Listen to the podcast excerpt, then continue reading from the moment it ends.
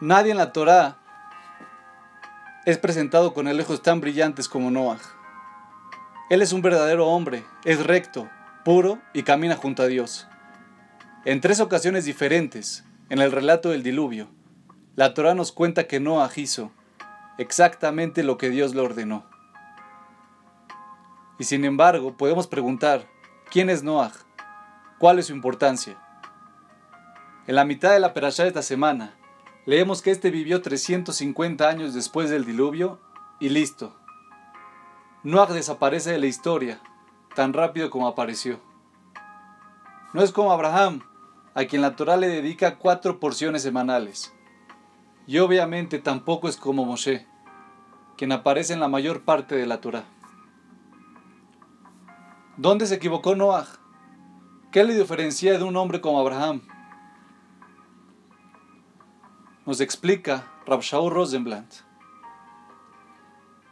que la respuesta es precisamente en la frase donde nos dice la Torah que Noah actuó exactamente como Dios lo ordenó. Dios se acerca a Noah y le dice que está a punto de destruir a toda la humanidad y que debe construir un arca para poder salvarse.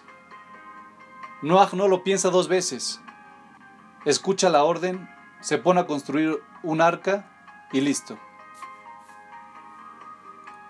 ¿Notas algo extraño? Dios le dice que está a punto de destruir el mundo entero y Noah no reacciona. Simplemente va y construye el arca.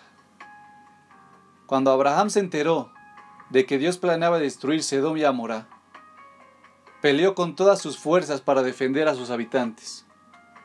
Dios no le dijo que hiciera eso, y tampoco necesitaba hacerlo.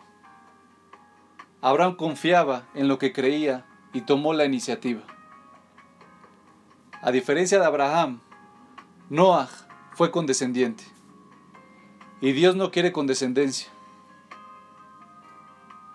Si hubiera querido robots, fácilmente los hubiera creado. Pero en su lugar, nos creó a nosotros, los seres humanos, con sentimientos, pensamientos e ideas. Dios creó la independencia para que hagamos uso de ella.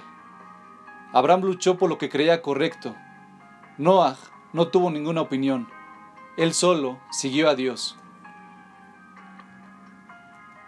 Ahora bien, seguir a Dios no está mal, pero a veces, de hecho muy seguido, no es suficiente.